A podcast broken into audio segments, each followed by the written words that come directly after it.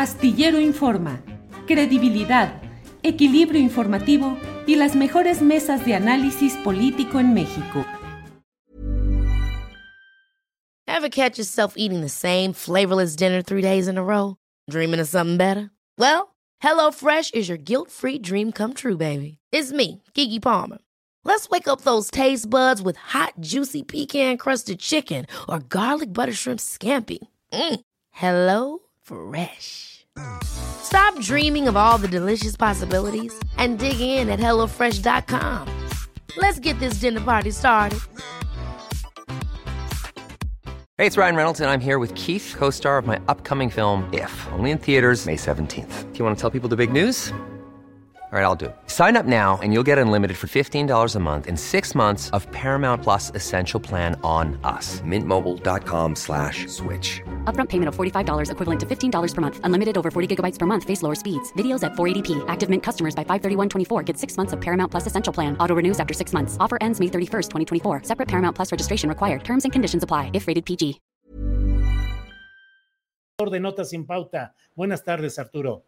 Buenas tardes, Julio, muy buenas tardes, y Temuris, Arnoldo, y por supuesto, pues a todos los espectadores que siguen tu, tu, programa. Muchísimas gracias, como siempre, un gusto estar aquí en la mesa de los martes. Gracias, Arturo. Temuris Greco, saludos, buenas tardes.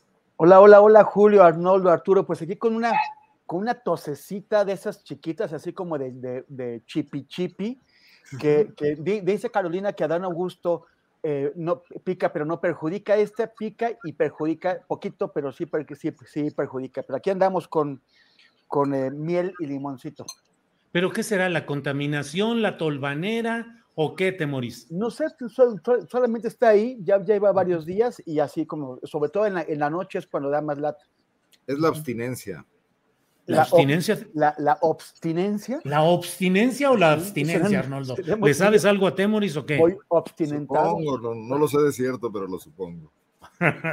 Arnoldo, buenas tardes. Julio, ¿qué tal? Muy buenas tardes. Arturo Temoris, como siempre, un gusto compartir esta hora. Me, me, encanta Arturo que se preocupa por la producción y cambia de escenarios y nosotros acá que parecemos retratos, hermano. De, algo haré aquí. Arturo no, pues, debería ser nuestro asesor de imagen o de escenografía o algo así. Él tiene mucha habilidad, sí, mucha capacidad. Bueno, Más, sí. la, la, realidad de las cosas es que me acomodo donde me dejan en la casa. sí, eso, luego esa, eso esa es la realidad. Sí, sí, luego eso sucede. Este, no, para que se pueda pasar por atrás, a un lado. No ahí arrincónese. Sí, no nos vayan a andar trapeando luego. ¿eh? Sí. Literalmente. Vámonos para Eh, el eh, estudio, eh. órale. Órale. Por eso me acomodo así. Bien, si me permiten, me gustaría iniciar eh, con un video porque, pues a lo largo de lo que va de la administración del presidente López Obrador, hemos escuchado referencias al neoliberalismo en la más amplia gama de la monstruosidad y de, la, mm, del, de lo malévolo de eso, de los neoliberales para arriba y para abajo. Y hoy hizo unas declaraciones que al menos a mí me movieron un poco el piso en términos de exactamente qué es lo que está planteando el presidente López Obrador. Andrés Ramírez, si nos haces favor de poner este video. Cuando se habla del modelo neoliberal, yo he llegado a sostener que si el modelo neoliberal se aplicara sin corrupción, no sería del todo malo. Es que se puede tratar del modelo económico más perfecto, pero con el agravante de la corrupción no sirve nada. Arturo Rodríguez, ¿qué opinas? ¿No sería tan malo el modelo neoliberal si no hubiera corrupción? ¿No es que acaso ese modelo neoliberal es casi sinónimo de corrupción, es decir, de la explotación excesiva, de las condiciones inhumanas en la explotación de los trabajadores, es decir, mil formas de corrupción. ¿Qué opinas de estas palabras, Arturo? Bueno, eh, me parece que es un poco, no, no es un poco, es eh, eh, contraintuitivo. Hemos escuchado históricamente al presidente López Obrador inclusive decretar la muerte del, del, neoliberalismo. Sin embargo, en esta ocasión creo que el uso del el infinitivo eh, tiene el propósito de reorientar a lo que ha sido su discurso histórico. El otro día platicaba con Álvaro Delgado a propósito de cómo eh, el presidente López Obrador suele eh, pues tener una convicción que es agarrarse de un tema y, que este tema se convierta en el asidero de toda su, de toda su narrativa o de todo su discurso. y yo creo que es muy claro que a través de su trayectoria, pero particularmente en este periodo de una candidatura presidencial y el ejercicio de la presidencia posterior al triunfo, eh, ese asidero pues es la erradicación de la corrupción. Eh, creo que coincido contigo, eh, el neoliberalismo pues es este modelo económico que hemos aprendido, es descarnado, tiene un propósito concreto que es eh, la reducción, el adelgazamiento, dirían, del Estado y de su intervención en diferentes actividades para que eh, pues las libres fuerzas del mercado, es decir, el sector privado, eh, se haga cargo de prácticamente todo y que el Estado sirva únicamente como una especie de árbitro. Yo no sé eh, cuál es la razón por la que hoy este, hay este cambio o esta expresión. Eh, pero bueno, a final de cuentas creo que también eh, supongo que para el presidente es imposible y para cualquier presidente en estos tiempos abstenerse pues de la intervención del sector privado en diferentes actividades que eh, eh, se desearía fueran, o, muchos desearían que fueran eh, del Estado para estatales, y, que, bueno, pues nos abre quizás con esta declaración contraintuitiva en la que a lo mejor valdría la pena observar el uso del infinitivo, ¿no? Sería como algo lejano eh, como una ficción eh, en la que, eh, insisto, orienta pues a su tema central, que es erradicar la corrupción, sea cual sea el modelo. Bien, gracias Arturo. Em, Temoris, antes de pedirte tu opinión, déjame poner 52 segundos de este otro video que le voy a pedir a Andrés que nos ponga en esta ocasión. Pero la distribución del agua en los estados, incluso en municipios, depende de las autoridades eh, locales. Mi recomendación, pues, es que este, se tenga mucho cuidado, eh, no, eh, como dicen los este, académicos, no es malo per se eh, el que una empresa administre la distribución del agua. Lo que sucede, por lo general, es que hay corrupción. La variable, dirían los tecnócratas, corrupción es la que lo echa a perder todo. Si pues uh, Temoris Greco eh, no deja de ser, aparte de lo que estamos hablando de este tema del neoliberalismo, que podría no ser tan malo si no hubiera corrupción, también aquí plantea el hecho de que per se no es tan malo o tan problemático el que particulares administren el agua potable, que es un tema que está haciendo mucho ruido en todo el país, en varias partes del país, por ejemplo, como en Querétaro. ¿Qué opinas de, estas, de estos temas? Bueno, entre estos dos fragmentos, entre el segundo y el, primero, este, Andrés Manuel también dijo que, eh, que, antes nadie hablaba de corrupción, que, no estaba en los discursos y que no estaba en los medios de comunicación. Y pues la verdad yo no sé de qué estaba hablando el presidente, porque la corrupción ha sido un tema recurrente, sostenido eh, a, lo largo, de, él dijo cinco décadas, pues de estas mismas cinco décadas. De hecho, este fue un, escándalo a nivel de corrupción que hubo en el, gobierno de, López Portillo y el lema de campaña, el gran lema de campaña de Miguel de la Madrid en 1982 fue la renovación moral de la sociedad. Entonces, la verdad, yo no sé de qué está el presidente. que, otros datos tenga, pero es, eso no es cierto. Con Samuel del Villar, que fue el responsable de ese programa, que era eh, el promotor de aquello de la renovación moral de la sociedad, con Miguel de la Madrid Temoris. Y ahora, bueno, sí, que, que después Samuel del, Villar, pues fue mano derecha eh, de, de, de Cuauhtémoc Cárdenas. Así es. Este, y, y, pues bueno, o sea, yo creo que sí hay una larga historia ahí. Eh, el, el, tema es que es, es desconcertante que lo único que le ve al neoliberalismo pues sea la corrupción. Ya, ya, ya lo dijiste, pues el tema del, del neoliberalismo es corrupción. Las, en España las empresas eléctricas están saqueando a, los, a los usuarios españoles, les han doblado el precio de la electricidad. Es, es, un, es un escándalo lo que está pasando, un escándalo que incluso podría provocar la caída del gobierno de, de Pedro Sánchez, pero no, la, pero no un cambio en el sistema que permite que esas empresas lo hagan, porque lo hacen legalmente. O sea, es un, es un saqueo motivado por una sola ley, que es la de la codicia pero que no está fuera de la legalidad impuesta por el neoliberalismo.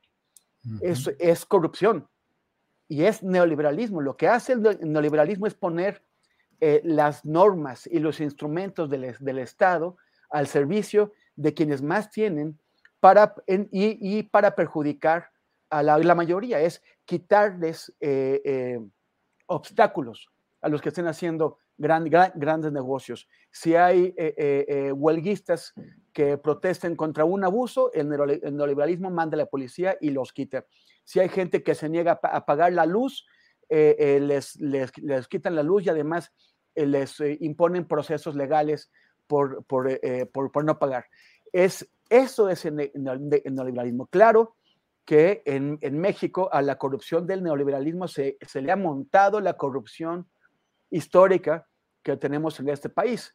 La corrupción que sobre todo fue lanzada al espacio por Carlos Salinas de Gortari cuando creó la clase oligárquica que domina México y que sigue dominando México en el presente régimen, que es la mafia del poder y que sigue teniendo el poder.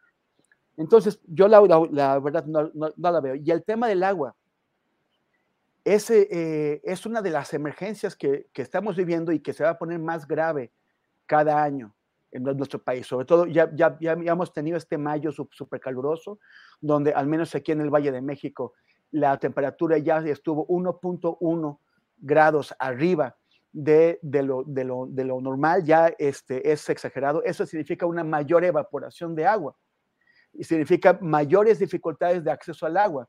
El, sexenio de Peña Nieto y el de Calderón hicieron unas eh, reparticiones irresponsables a nivel nacional de los cupos de agua a grandes empresas, a mineras, por ejemplo. Y, y, si, y si además ponemos a empresas cuyo único motivo de existencia es el lucro, si las, si las ponemos a controlar el agua, pues no podemos esperar que, que, haya una, una, una repartición del, del, agua que beneficie a la población y no a, a, a, quienes lucran con el agua. Entonces, yo la verdad no, no entiendo ni la, ni la postura de Andrés Manuel en cuanto a que él es el, el, el, la primera persona que es el planteamiento público de la corrupción. No entiendo este súbito blanqueamiento o lavado de, de, cara del neoliberalismo y no entiendo esta idea de que, de que el agua eh, para, eh, controlada por los privados es una buena idea. Gracias, Temoris. En abono de lo que has comentado respecto a España, fíjate que el pasado 18 de mayo, en la calle Burgos de Santander, en España, fueron encontradas muertas dos hermanas de 70 y 79 años de edad. Eh, fueron encontradas el mismo día en el que iban a ser desalojadas de su vivienda, en un desahucio por deudas bancarias y por asuntos de dinero, de neoliberalismo salvaje y crudo. Eso está provocando una serie de protestas en España que no son las únicas. Ha habido varios casos de este tipo, pero en esta ocasión el hecho de dos hermanas eh, sin mayor familia, solo ellas dos, 70 y 79 años de edad, murieron. No, no se han esclarecido exactamente las causas de la muerte, pero las encontraron muertas ahí el mismo día en que iban a ser desahuciadas. Arnoldo, eh, hoy estoy de, de, videográfico, así es que 50 segunditos con este video para pedirte tu opinión también.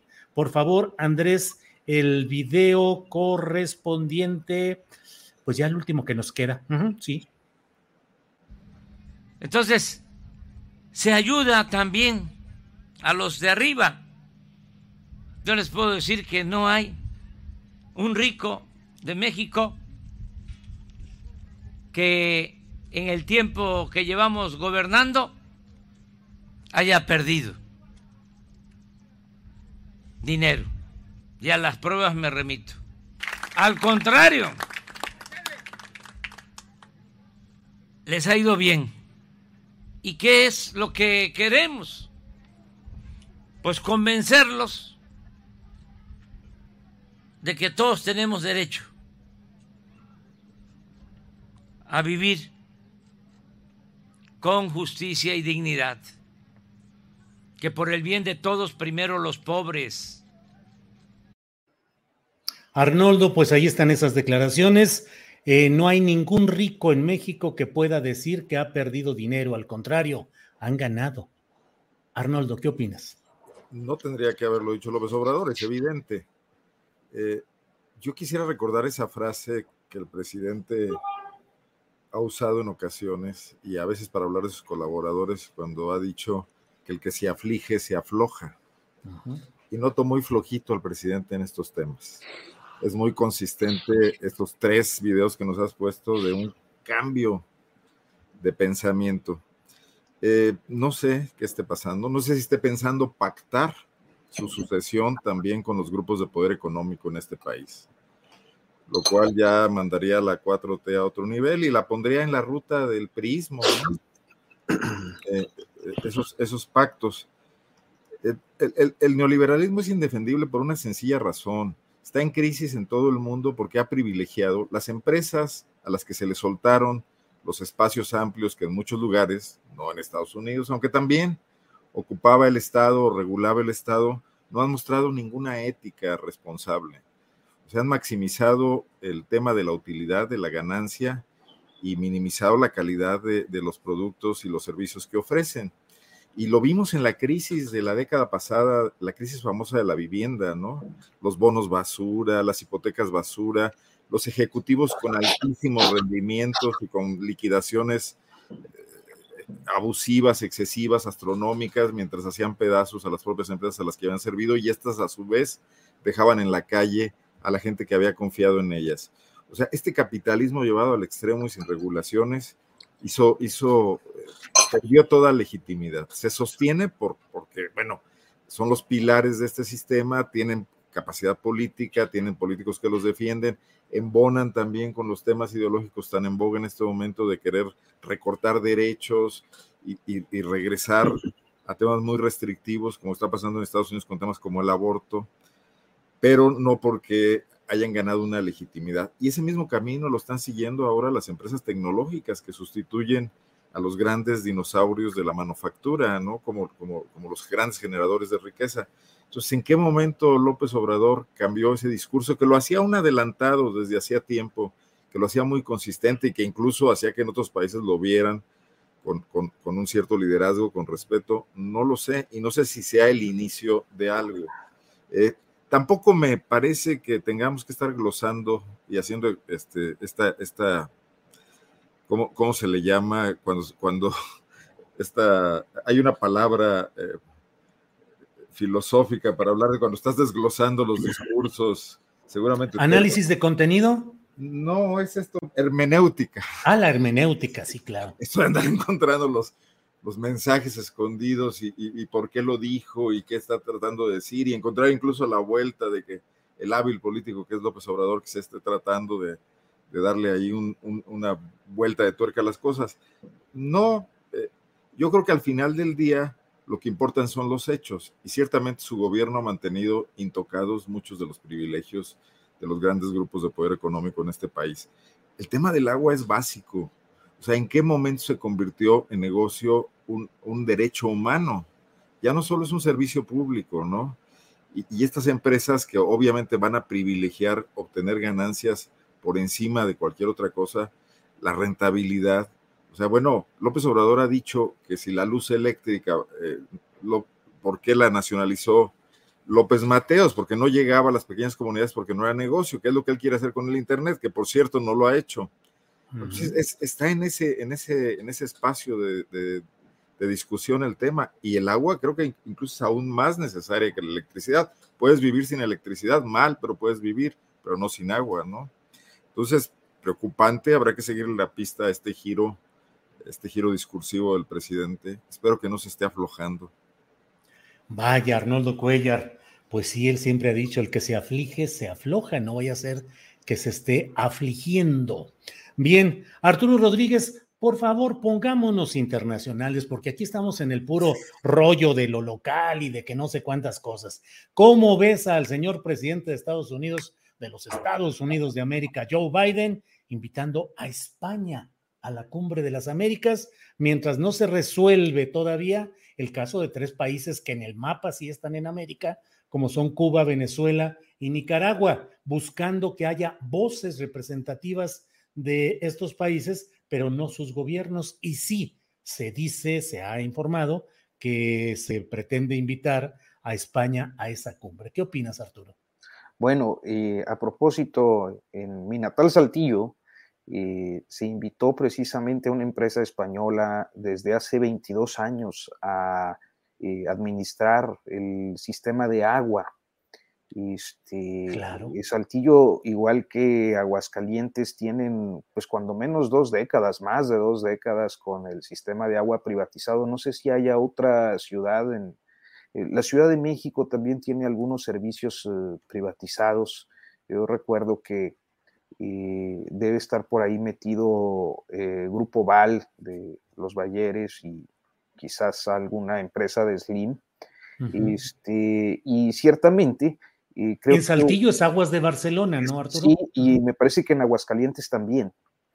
Son las dos, las dos ciudades donde, donde se ha adoptado este esquema. Le dicen de, de participación mixta, si no me equivoco, que es... Eh, eh, mitad y mitad, ¿no? O la mitad más uno y el resto para, para la otra parte. y que bueno, pues eh, a mí mi percepción del asunto es que eh, suele darse una, pues ¿cómo pudiéramos decirlo? Una optimización en las ganancias. Sí tienen instalaciones más bonitas, el recibo llega mejor impreso, hmm. este, eh, la gente de las dependencias, de, la, pues, de, las oficinas de atención al público trae sus uniformes muy, muy bien puestecitos, como, como en un banco y todo eso. Este, pero honestamente creo que eh, eh, sí implica un problema, inclusive con los costos, que además de subirse, tienden a eh, tener con mucha frecuencia, pues que cambios de medidores, eh, cargos eh, específicos, cortes, cuando auténticamente estamos hablando de un servicio público que también, como decía Arnoldo, es derecho humano. Entonces, creo que hay algunos temas que tendrían que ser, pues, estar vedados para, para convertirse en negocio y que tendrían que enfocarse a, a, pues, cumplir eh, el papel de garantizar los derechos y eso pues tiene que ser una responsabilidad del Estado. Respecto al planteamiento que me haces, eh, es eh, pues esta semana creo que será definitiva en cuanto a, a lo que Estados Unidos decida y también lo que decida el presidente mexicano y otros presidentes en relación a la convocatoria para la cumbre de las Américas. La semana pasada se estuvo especulando mucho que se daría la invitación para el gobierno cubano, no así para el venezolano, que lo veo prácticamente imposible debido al desconocimiento estadounidense a la, presidencia de, Nicolás Maduro. Y creo que eh, esta es la primera ocasión en la que, eh, al menos eh, hasta donde yo recuerdo, eh, el presidente López Obrador auténticamente está teniendo un impacto como jefe del Estado mexicano en la discusión internacional para bien o para mal. ha habido otros momentos en los que lo ha intentado, el discurso de Naciones Unidas, que sin embargo han sido pues más para la anécdota local, para la, anécdota interna pero en este caso sí hay impactos, básicamente por lo que comentábamos en días pasados, que eh, pues su posición implica la, el mensaje de falta de liderazgo de la presidencia de John Biden eh, en la región y que tiene pues efectos internos importantes para un presidente que de por sí es débil. Entonces, eh, creo que pues esta semana va a ser interesante ver hacia dónde caminan las, las discusiones diplomáticas y los acuerdos en torno a esto, pero bueno, pues seguramente Temoris, que es eh, auténticamente un internacionalista, este, tendrá una posición más profunda y más clara al respecto. Pues, ¿qué más? Gracias, Arturo. ¿Qué más puedo decir, Temoris, después de esta presentación que ha hecho Arturo? Adelante, Temoris. Oye, este, nada, estaba, estaba pensando que qué bueno que les hacen bonitos recibos y que tienen, supongo que una bonita página web y todo muy eficaz. que no los traten como gente de Insurgente Sur, oye. Ah, claro, claro, claro. que los vean como, como, como, de Polanco, que pagan rentas caras para tener eh, eh, buenos, una, una, buena plusvalía. Este, Oye, no, lo, de, lo de España no, no, no, es, no es significativo, no representa nada. En, en 2015 hubo eh, la, la, séptima cumbre de las Américas, todavía con Obama, y esa fue la, la, primera vez que eh, España asistió a una cumbre de las Américas como observadora en 2018, fue en Perú y también España acudió como observadora y ahora va como observadora otra vez, ya confirmó su participación. O sea, digamos que es es, un, es, algo que ya se había dado, va en las mismas condiciones, no es una novedad. Eh, lo, que, lo que sí es relevante es que en 2018, en la cumbre de, Perú, Donald Trump no acudió, le hizo el vacío eh, eh, a la cumbre de las, de las Américas. Y realmente en el gobierno estadounidense se imaginaban que ahora que Biden organiza, que va a ser el anfitrión y que, o sea, que, que, es como, como que el regreso del papá pródigo a ver a sus hijitos que andaban sueltitos, pues que, que, todos iban a correr a decir gracias, gracias, y resulta que no. O sea, esta, esta cumbre de, la, de las Américas se está convirtiendo en una tormenta perfecta para la administración de, de, eh, estadounidense. Ya, eh, ya la semana pasada comentamos cómo es que Biden está haciendo esfuerzos por destañar las heridas que abrió Trump con su con, el rompimiento y desdeño y maltrato de, las alianzas y de los aliados históricos de, Estados Unidos, como eh, eh, eh, pues Vladimir Putin y su invasión a Ucrania le, hicieron el enorme favor a Estados Unidos de relanzar la alianza de la OTAN, de renovar la unidad de la, de, la OTAN de una forma en que, que, no se veía desde, desde la Guerra Fría, e incluso de añadirle a dos países que se habían eh, rehusado durante 50 años a entrar a esa alianza, que son Finlandia y Suecia. Además, también Biden está, va, a, Japón y a, Corea del Sur, también con ese tema de restaurar alianzas, de restaurar certidumbres de que los va a apoyar. Y, pensó que iba a ser fácil en América Latina, pero es América Latina la que, la que se le resiste. Bolsonaro, eso también lo, lo habíamos comentado un poquito por arribita, pero Bolsonaro, el presidente ultraderechista de Brasil, de plano está ninguneando horriblemente a Biden. Dice, no voy a ir y ni siquiera se molesta en decir por qué no va a ir. Eh, Andrés Manuel sí está explicando, está eh, poniendo unas, algunos eh, requisitos de, manera que dice, si, si eso se cumple, si voy. Estados Unidos ha intentado medio cumplir por ahí con el tema de aliviar las sanciones a Cuba y a Venezuela, como si eso pues quitara la, la, la crudeza del, del veto que, el, que Washington les, les, está imponiendo a esos países. Y, y, ahora en Estados Unidos no, no saben qué, qué, hacer. Yo creo que están arrepentidos de haber eh, tomado esa iniciativa, una iniciativa que además debió haberse tomado el año pasado, porque la cumbre se realiza cada tres años. Pero, pero bueno, no lo hicieron y que ahora ellos esperaban que ayudara a las esperanzas de que el Partido Demócrata de, Demócrata de alguna forma se las arregle para retener el control del Congreso de, Estados Unidos. Entonces les está saliendo eh, eh, muy difícil y, yo creo que va a tener un costo porque, eh, el, porque los, los, republicanos son políticamente más hostiles a América Latina que, los, que, los, que los demócratas, que tampoco son un encanto, pero bueno. Y pero, pero sin embargo sí demuestra una, una voluntad de América Latina de ya no permitir que Estados Unidos la mangonee y manipule como se le antoja. Eh, es este, el, el, presidente Arce de Bolivia y Andrés Manuel quienes están condicionando su participación en la cumbre, pero también tienen cuestionamientos que se están haciendo desde los gobiernos de, de Alberto Fernández en, en, Argentina, de Gabriel Boric en, en Chile y de Xiomara Castro en, en, Honduras, quienes están también pidiendo que se invite absolutamente a todos los, los países del continente. Entonces se les está complicando mucho y, y tal parece que va a ser eh, un naufragio para, para, el, para, el, gobierno de Biden. Gracias, Temoris. Arnoldo Cuellar, por favor, desde Guanajuato, la visión geopolítica sobre esta cumbre de las Américas.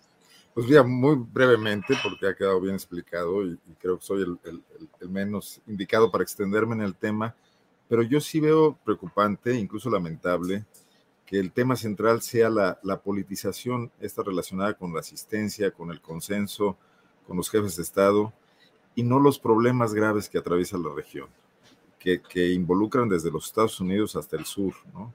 O sea, el narcotráfico, la inseguridad, la migración, próximamente quizás temas eh, relacionados con, con, problemas extremos como la pobreza o incluso el hambre, producto de, de la nueva situación económica mundial, ¿no? y también la climática. Entonces, eso está ahí, incluso los gobiernos de cada país no tienen control sobre esos temas.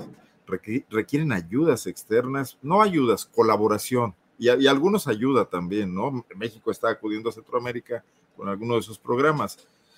Eh, como para que estemos discutiendo tanto por parte del planteamiento norteamericano de exclusión de quienes ellos consideran impresentables, cuando como aquí se dijo en otras ocasiones, hay impresentables que ellos habían avalado en otros, en otros tiempos, y, dejando de lado la enorme complejidad que, que, que, nos viene rebasando cada día, que viene rebasando a cada, a cada estado nacional y a los gobiernos dentro de esos países, incluso a los gobiernos regionales, y eso no está visto hasta este momento en el planteamiento de la cumbre.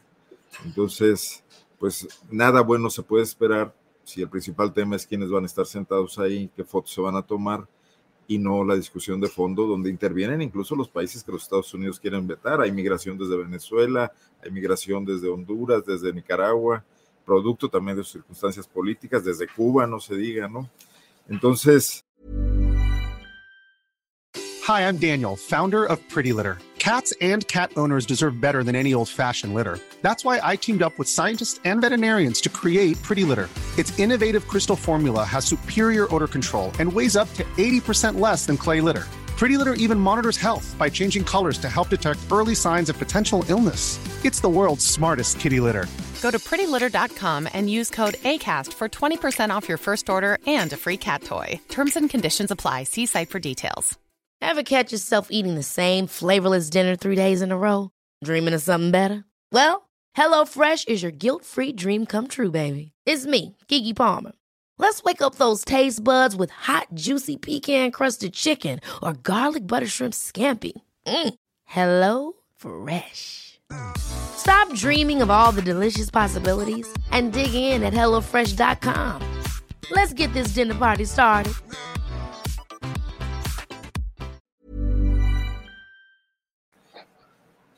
Me parece muy artificial el debate, independientemente de que el presidente López Obrador haya tenido el tino de, de, de colocar las cosas ahí para eh, volverse importante eh, en el momento de la convocatoria y de la discusión sobre a quienes sí y a quienes no se invitan, ¿no? Ay, ay Arnoldo, sí. Arnoldo, pero ¿a poco no te da coraje que, no, que, no, que, que Biden no esté invitando a la República Eclesiástica de Guanajuato? No, a ver, eso es, eso está perfectamente solucionado con el eh, cónsul Samarripa que tenemos aquí con el aval del FBI. Entonces, eso, eso está resuelto, mi estimado. Sí, pues tienen representación permanente de que se preocupen. Motors y todo. Sí. Expide visas para que pueda circular libremente entre los municipios de Guanajuato, en fin, representación consular del fiscal Carlos Amarripa. Aquí teníamos a cada rato al anterior embajador y ya Ken Salazar también vino con su sombrero. Eh, pues sí. Arturo Rodríguez, eh, la verdad, Arturo, veo que dentro de un marco en el cual se señala mucho estadísticamente el aumento de los homicidios dolosos como una expresión de la violencia del crimen organizado en México, en estos días recientes, pues pareciera que de pronto se acelera conforme se acelera la vida política, también se está acelerando la explosión de asuntos delicados. Ya lo vimos precisamente en Guanajuato, que ya Arnoldo nos podrá platicar a detalle un poco más adelante, pero bueno, pues terrible lo que acaba de suceder ahí. Sinaloa, Querétaro, con se dice que 300 personas, 300 vehículos asaltados en una noche, en la Ciudad de México, con una ejecución de un abogado y un familiar y una eh, trabajador, colaborador del despacho jurídico, en fin, eh, que en, Sinaloa, donde el ejército y la Guardia Nacional se enfrentaron a pistoleros de los hijos de, del Chapo, en fin, episodios aislados, producto cada cual de su propia dinámica. Estamos entrando en momentos de activistas, Julio. ¿Perdón? Los asesinatos de activistas, Los asesinatos de activistas. feministas. Sí, sí, sí. ¿Qué, cómo, ves esto? ¿Es la dinámica de esa eh, multiplicación de los hechos violentos por su propia dinámica o pudiera haber alguna conexión con este clima de incertidumbre que conviene a ciertos grupos o intereses en estos momentos políticos, Arturo. Me estoy poniendo medio sospechosista, pero es para que la plática tenga más saborcito, Arturo. Híjole, pues mira, yo, yo sostengo que eh, las actividades delictivas jamás eh, pueden disociarse de una condición política eh, ya sea por eh, pues asociación de los grupos caciquiles o por eh, acción o misión o aquiescencia de los políticos que están en cargos con responsabilidades en, en un territorio. para mí es imposible que esto se dé de una manera tan ajena al, poder político y a los poderes económicos, eh, especialmente en, algunas localidades de este país, que eh, pues mantienen algún tipo de relación con eh, las actividades delictivas y con algún propósito. Que casi siempre tiene que ver con negocios, negocios que pueden ser energéticos, que pueden ser extractivos, que pueden ser de infraestructura, eh, de, vivienda, de, urbanización, etc. Y, luego, pues, eh, teniendo este parámetro, no me parece que el elemento político en ninguna eh, situación de violencia quede excluido. Creo que cada mes también tenemos temporadas o episodios auténticamente graves. Yo veía, por ejemplo, que eh, no sé, hace, eh, hoy, hace unas horas estaba observando que en las noticias internacionales estaba muy destacado un operativo eh, en una favela en, Río de Janeiro y había 11 muertos, que son también pues, los 11 personas fallecidas muertas en, en Celaya. Entonces me preguntaba si de la misma manera la comunidad internacional o la prensa internacional registra este tipo de episodios, como estamos registrando el de las favelas, este, o, si el país tiene ya una eh, data tan eh, frecuente y tan abultada que eh, pues forma parte de nuestra normalidad. En cualquier caso, de una normalidad que se ve así en, en el extremo. En cualquier caso, es una situación anormal. Yo creo que el, único elemento de coincidencia que veo quizás desde el episodio de los militares en, Michoacán de hace eh, unos 10 días, es que ha permanecido en el discurso presidencial, eh, en paralelo a estos episodios de violencia, la idea de una reducción de la letalidad eh, de, las víctimas, pues, o, de las personas que mueren en un enfrentamiento con las fuerzas del orden, eh, así como el dato dado a conocer ayer por el secretario de Defensa sobre una reducción también significativa en la cantidad de militares fallecidos. Entonces, no sé eh, si tenga alguna relación o no, yo pensaría en principio que no, pero sí me parece interesante ver cómo, por un lado, está tratando de posicionarse un discurso que puede ser cuestionado en algunos aspectos, que puede ser una política con algunas fugas o, que hace agua en algunos aspectos que no han logrado eh, resolverse, pero que principalmente es la primera vez en mucho tiempo con eh, la actual administración eh, en la que se enarbola un discurso para la paz y al mismo tiempo hay episodios de esta naturaleza que exacerban las eh, exigencias ciertamente de las oposiciones, pero también de muchos ciudadanos, porque eh, pues un esquema de violencia contribuya a disuadir las actividades delictivas, es decir, volver a las políticas que tradicionalmente pues se venían implementando y que resultaron un, fracaso.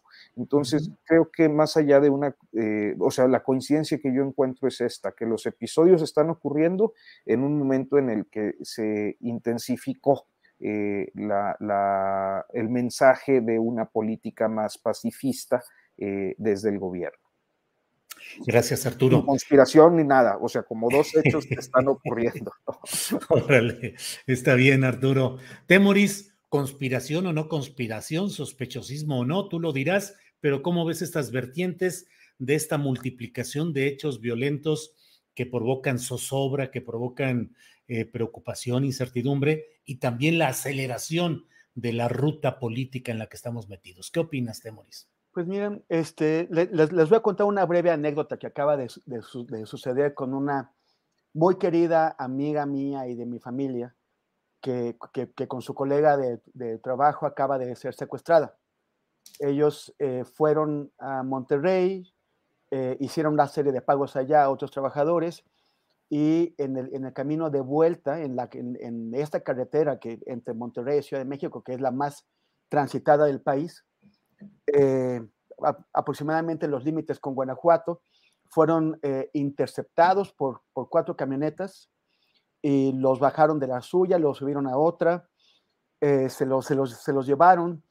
mi amiga, que es, bueno, si, si, si, tengo esta información es porque ella, pues por suerte, salió con bien y me la pudo contar, pero mi, amiga está impresionada de la capacidad de organización de esta gente. Dice, el crimen organizado está muy bien organizado. Había, eh, e, ellos podían escuchar en el, vehículo en el, que los llevaban, cómo había toda una operación controlada a través de, frecuencias de radio, en las cuales los halcones estaban reportando los detalles de absolutamente todo el tránsito que iba por esa carretera. Decían, eh, camioneta tal, marca tal, color tal, este, va eh, con un hombre de tal edad que, lleva un, suéter rojo acompañado de dos niños. Y, y, estaban reportando absolutamente todo lo que pasaba por esa carretera. Entonces, de, esa forma se fue llenándose. Ellos iban en un convoy de cuatro camionetas y llegaban otras camionetas y traían más gente secuestrada que la, subían en la misma camioneta donde iban a ellos hasta el punto de que estaba, tenían que ir unos sentados en las piernas de otros los llevaron por varias carreteras, por, por, carreteras buenas, o sea, iban encapuchados, pero se, pues, pues se, dieron cuenta que, eran, que, que, iban por carreteras sin, sin, sin, baches y también por caminos de tracería. Y, y, ellos, afortunadamente, como iban en una camioneta de lujo, afortunadamente lograron demostrar que ellos, ellos, ellos, eran empleados de la empresa para la que trabajaban, porque si no, eh, los hubieran retenido pues para, con, el objeto de sacarles más dinero. Eh, eventualmente los fueron a aventar a siete de ellos a un desierto, eh, los arrojaron contra, contra el piso. Eh, me, dice mi amiga que ella por cuarta ocasión sintió que les iban a disparar. Ya se, o sea, prácticamente dijo sus, oraciones y, y, se fueron y por suerte no había ocurrido ahí. Se fueron no sin simular una ejecución, para darles miedo y sin eh, eh, hacer varios disparos al aire. Pero pues ella pensó que era lo, último. Entonces la, la, cuestión es, ¿cómo se puede montar una operación de esta envergadura sin que se dé cuenta la policía? ¿Cómo pueden estar varias camionetas, cuatro camionetas, deteniendo numerosos vehículos civiles eh, esto empezó para ella a las 11 de la noche, pero deteniendo varios vehículos civiles a lo largo de la, de la noche, comunicándose por radio, como si no fuera interceptable, interceptables estas comunicaciones por radio, como si la policía no se podía dar cuenta. Entonces ella está, tiene la certidumbre de que fue una operación que, que contó con la complicidad, sino que con la protección de cuerpos policíacos. Y, y, eso, o sea, bueno, es, es, una historia escalofriante y uno, independientemente de, contexto político, eh, se pregunta, o sea, si esto ocurre en esta carretera. Antes pensábamos que las autopistas federales eran, eran eh, pues más o menos de libre tránsito, que si había algún accidente ahí sería aislado pero ahora ya lo hacen con plena impunidad, sin miedo. O sea, dice que esas camionetas no corrían, iban a un, a un ritmo eh, normal. O sea, no estaban intentando ocultarse, iban en convoy. O sea, e, es, son, son, son, operaciones que se están haciendo a la vista de la policía y no se hace nada. Entonces, ¿qué, qué es lo que pasa realmente? Más allá de esas implicaciones políticas, hay, o sea, esto las, operaciones de los grupos criminales, pensar que están separadas del poder político, pues es hacerse el tonto y ser ingenuos. Los, los, con frecuencia los jefes de los grupos criminales operan desde el poder político. Eh, y, y, no se ha acabado. O sea, no estamos ni empezando, a tres años y medio, no estamos ni empezando a cambiar la, la tendencia en la violencia en, ese país. Aunque nos están dando últimamente otros números, coincidentemente, un mes antes de las elecciones eh, en, seis estados, eh, la percepción pública es de un crecimiento de la, de la violencia y podría ser que algunos medios de comunicación estén interesados en alimentar esta percepción. Pero esto eh, mi amiga eh, trabaja en carreteras, tiene que estar moviéndose entre ciudades todo el tiempo y nunca le había ocurrido algo así. Híjole, Temoris, gracias.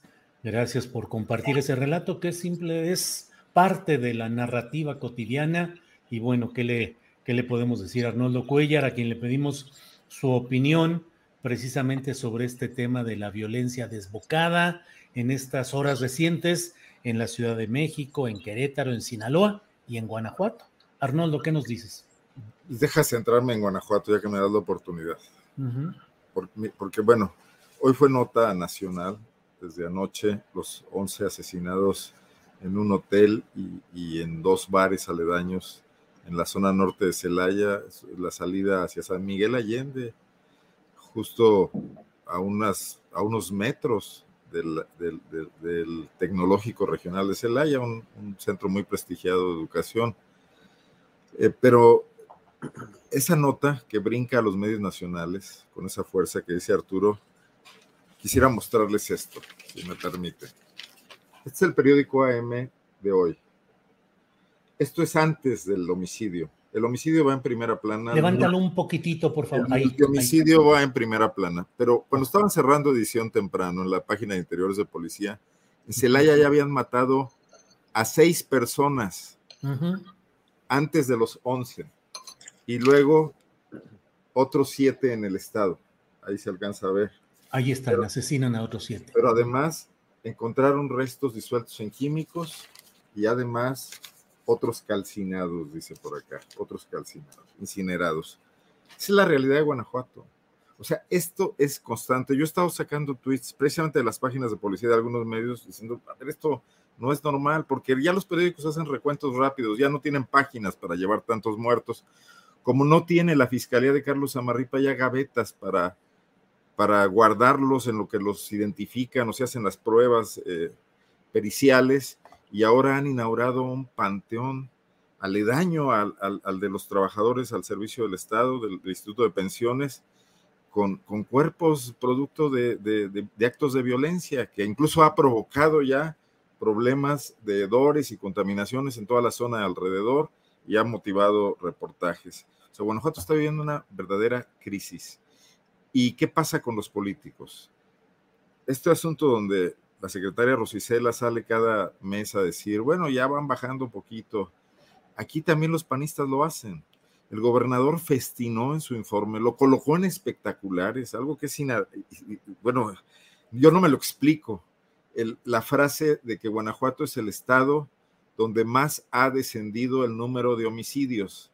Claro, como teníamos cientos, teníamos cuatro mil al año, bajó a tres mil ochocientos, y entonces él presume que somos el que más ha bajado, porque bajamos 200, porque en Colima, perdón, Colima está alto, aunque por el índice de población es menor, pero en Yucatán quizás maten 200 en todo el año en asesinatos, ¿no?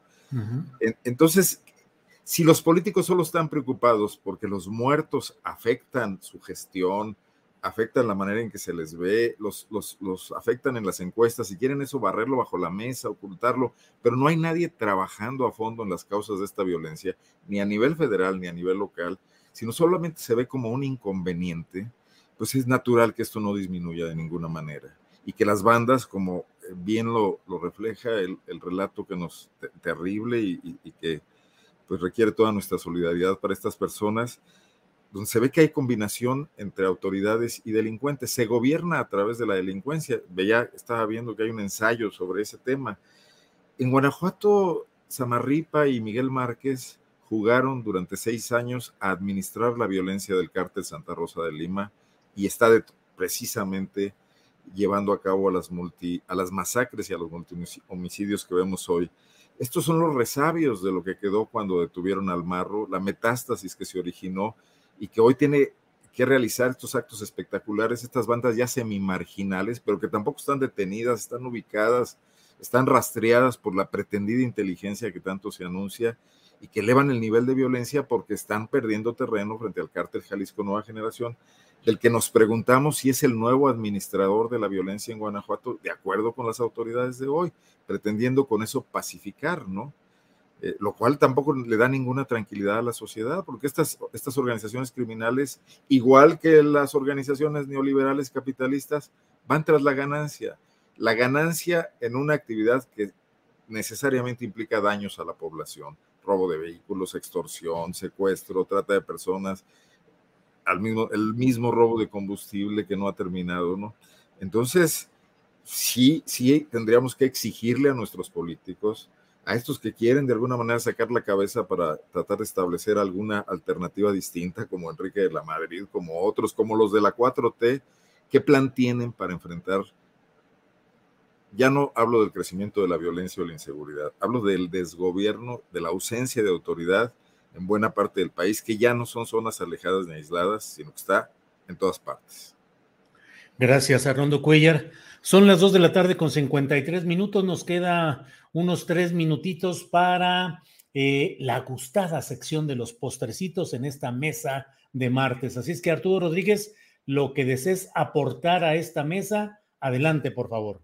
Me consumo mi minuto muy rápidamente, eh, pues para señalar, observar eh, esta situación del Estado de Puebla que particularmente me ha llamado la atención, la detención de Arturo Rueda, el director del diario Cambio, y me parece que una personalidad ampliamente exhibida por eh, pues, eh, las prácticas más deleznables de un periodismo envilecido que no debe ser y que justamente se ha dado a conocer que fue eh, lo que motivó su detención, aunque originalmente se había informado de una serie de operaciones de lavado parecer por 400 millones, eh, en una sociedad que ostenta con, que tiene con Ignacio Mier, el líder de bancada de Morena en la Cámara de Diputados, y que, bueno, pues eh, forma parte de una investigación eh, hasta donde logra verse iniciada, inducida por el gobierno de Miguel Barbosa. Es decir, que entre morenistas tienen la mano bastante pesadita y eh, me parece que eh, en este caso, como en todos, ese tufo político luego es el que facilita la impunidad. Yo creo que eh, esto que está ocurriendo en Puebla nos permite pues poner la lupa sobre un episodio de primera importancia tanto para la libertad de expresión como para las clases políticas que se han encumbrado en los últimos años y que seguramente se van a mantener eh, cada vez con mayores eh, espacios en los estados de la República, eh, a fin de que pues auténticamente se logren erradicar prácticas tan viles y tan sucias, tan fangosas como las que pues se nos están exigiendo en, ese caso concreto. Y bueno, pues ese sería mi, comentario. Ah, Arturo, eh, en la línea de este gran libro de Enrique Serna del vendedor del silencio, ¿no? Arturo Rueda, que fue con este político priista y sin meternos en los detalles de los entretelones, de las grillas y lo que traían, pero este director del diario Cambio diciéndole, pues es que mi negocio es administrar la reputación de los políticos. Qué frase, ¿no, Arturo? Es una frase vergonzosa, penosa. Yo, eh, bueno, eh, conocí a Arturo Rueda siendo muy joven, antes de que los dos estuviéramos inmersos en el periodismo, y he visto este proceso de degradación que a mí me no sé, me causa eh, mucho escosor. Solemos los periodistas ser muy, muy gregarios y, tratar de ser solidarios en circunstancias complejas, sobre todo en los estados de la República, pero yo en este caso no he visto ni una expresión de solidaridad, ni creo que la haya. No, no puede haberla. Gracias, Arturo. Eh, Temoris Greco, postrecito sobre la mesa, por favor. El micrófono primero que nada, Temoris lo que, lo que dice Arturo sobre, sobre esa condición gregaria del gremio periodístico, yo creo que atenta contra el gremio periodístico, porque es la, idea de que perro no come perro, ¿no? Entonces, que hay que ser cómplices, solapadores de la corrupción en el periodismo. Y, esto, esto afecta al periodismo. A mí me parece que tenemos que denunciar esta, esta corrupción en el periodismo y a gente como Arturo Rueda, pero además sorpresa, yo no sabía que estaba asociado hasta que, hace que lo oí en tu columna, Julio, que estaba asociado a, Nacho Mier, al coordinador de los diputados de Morena. O sea, un personaje profundamente corrupto, del, profundamente corrupto del, periodismo, está asociado en ese periódico corrupto con el coordinador de los diputados de Morena. Entonces, bueno, pero ese no es, no es, el postecito, sino hablar sobre Pablo Magluf, Ah, sí, y, y, el que forma parte de esta corriente extraña de, eh, de personas, de hombres blancos de la academia en México que tratan de negar que el racismo existe en México. Casualmente todos son blancos. Él, él, acaba de sostener y dice que esta semana lo va a hacer otra vez con Leo Zuckerman. Acaba de sostener que en México no existe el racismo, y que si hay gente que dice el racismo es porque está importando categorías europeas, que aquí eh, nunca habíamos hablado de racismo hasta que alguien trajo estos conceptos importados de, Europa. Entonces resulta que, pues entonces también la, misoginia eh, no, debe existir en México, ni el machismo, o el clasismo, o la homofobia. O sea, si, son conceptos importados de Europa, pues es porque aquí no existen y no, y no tenemos por qué clasificarlos, ni hablar de ellos, ni preocuparnos. Es una, no es una tendencia nueva. O sea, lo que, lo que es nuevo es esta estupidez de, de McLuff de tratar de convencernos de que no existe porque son conceptos importados de Europa. Pero, pero sí es cierto que se trata de negar el racismo como se trata de negar el machismo, el clasismo, la homofobia, porque a los violentos les interesa que no nos demos cuenta de que existe su violencia, de que la aceptemos como parte del, orden natural de las cosas. Son los violentos los interesados en esconder, ocultar, en no nombrar la violencia. Pero, pero, pero si vamos a acabar con la, con la violencia, tenemos que llamarla como, como, como, como, se llama en sus términos, y en este caso se llama racismo, y que, y que, y que no se estén haciendo idiotas estos tipos el, racismo existe en México, ellos son beneficiarios del racismo y me parece que hay que combatirlo entre todos, gente de todos los colores, de todas las condiciones sociales, el racismo, el clasismo, la homofobia, el machismo. Son, es tarea de todos y todas nosotros si es que queremos vivir en una sociedad mejor. Y gracias, y gracias por la oportunidad, como siempre, Julio. Al contrario, Temoris, gracias. Arnoldo Cuellar, te toca postrecito guanajuatense o de donde quieras. Adelante, por favor, Arnoldo. No, ya que me diste la oportunidad, me sigo alegremente guanajuateando. Nada más decir que el otro concepto importado, eh, pues es el neoliberalismo, ¿no? De Chicago, mi estimado Temoris. Quizás aquí somos nada más gandallas naturales y ya. Bueno, en Guanajuato ya tenemos candidato a gobernador del Partido Acción Nacional. ¿Qué quiere decir candidato a gobernador? Pues inminente, ¿no? Y, probablemente de la alianza PRI-PAN-PRD. La semana que pasó eh, se relanzó el programa de desarrollo social del gobernador Diego Sinue, no tenía por qué relanzarlo, ese programa que ya lo hizo gobernador, pero lo hizo para presentar en sociedad al actual secretario, que se llama Jesús Oviedo, es un exalcalde de Cortázar, exdiputado, empresario él, cuyo nombre apareció en letras enormes, se le, se le entrenó para que apareciera en una pasarela hablando como les gusta, así como, como influencer, como youtuber, como predicador americano, ¿no? Y le van a dar 2.700 millones de pesos al señor para que en los próximos dos años los reparta alegremente por el Estado. Es la construcción ya del candidato. Hoy en las encuestas probablemente no aparezca por ningún lado, pero muy probablemente esos 2.700 millones ayuden de manera sustancial se acabó la discusión sobre otros posibles prospectos del panismo, la posibilidad de mujeres, hoy que hay alcaldesas en León y en Irapuato, incluso si Marco Cortés quisiera manotear, va a llegar demasiado tarde a esto.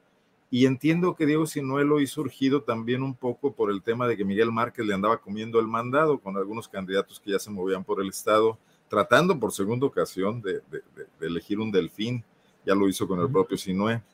Entonces, bueno, pues Aquí no hay corcholatas, aquí hay un solo tapón de sidra que ya tronó y ya salió, eh, para que estén atentos a lo que pasa en Guanajuato. Es el, el PAN Yunque empresariado caminando ya con 2.700 millones de pesos de dinero público para construir al sucesor de esta corriente en Guanajuato a partir de 2024.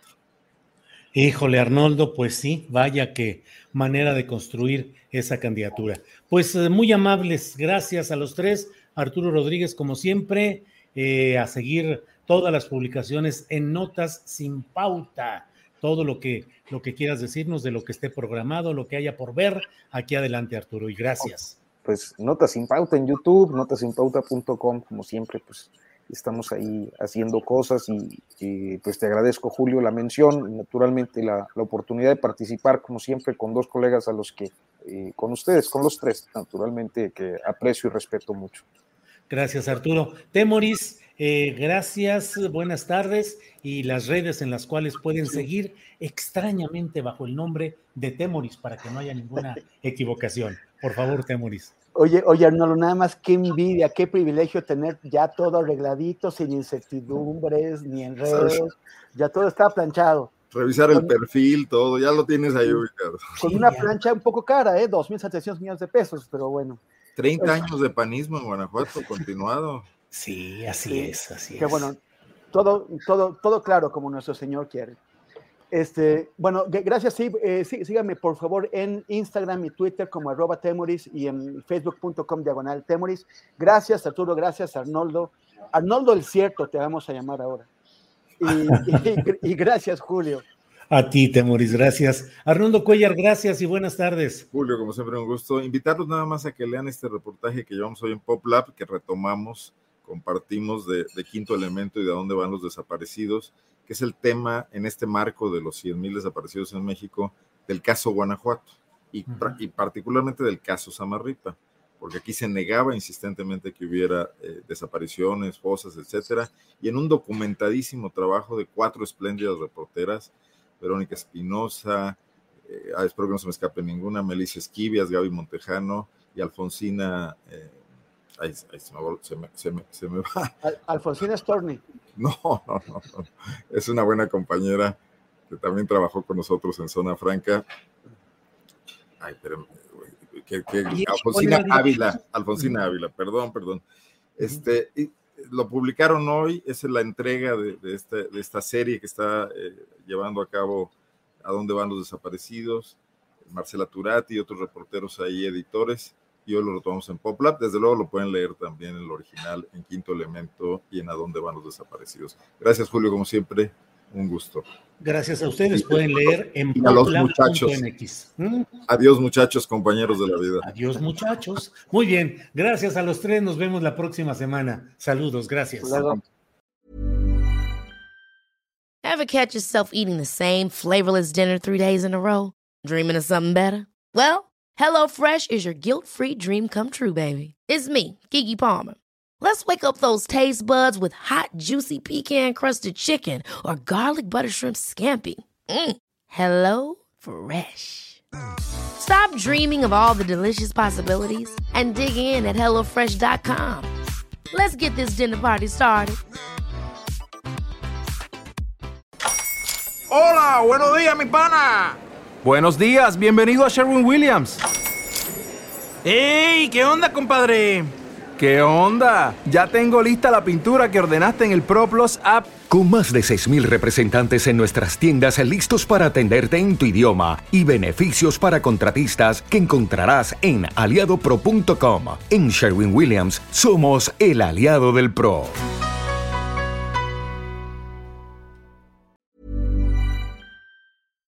Para que te enteres del próximo noticiero, suscríbete y dale follow en Apple, Spotify, Amazon Music, Google o donde sea que escuches podcast.